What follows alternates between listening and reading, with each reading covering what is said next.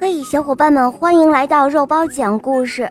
今天呢，我们来讲杨小姐的一天。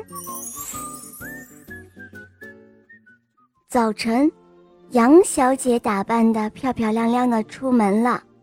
哦，我今天要出去好好的玩一天。杨小姐说。她走到田间的时候，一只老狼盯上了她。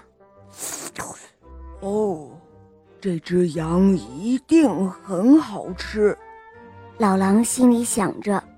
杨小姐走向山坡，山坡上飘满了厚厚的云彩，杨小姐的衣服和云彩像极了。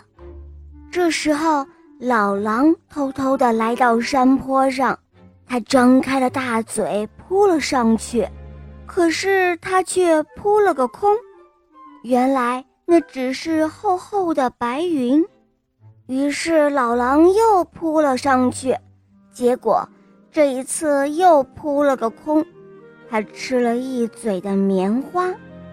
杨小姐和云彩混在一起，老狼简直分不清楚哪个才是真正的杨小姐了。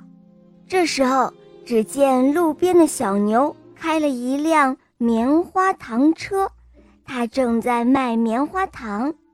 杨小姐可喜欢吃棉花糖了，她一下就冲向了那辆车。老狼也跟着冲了过去。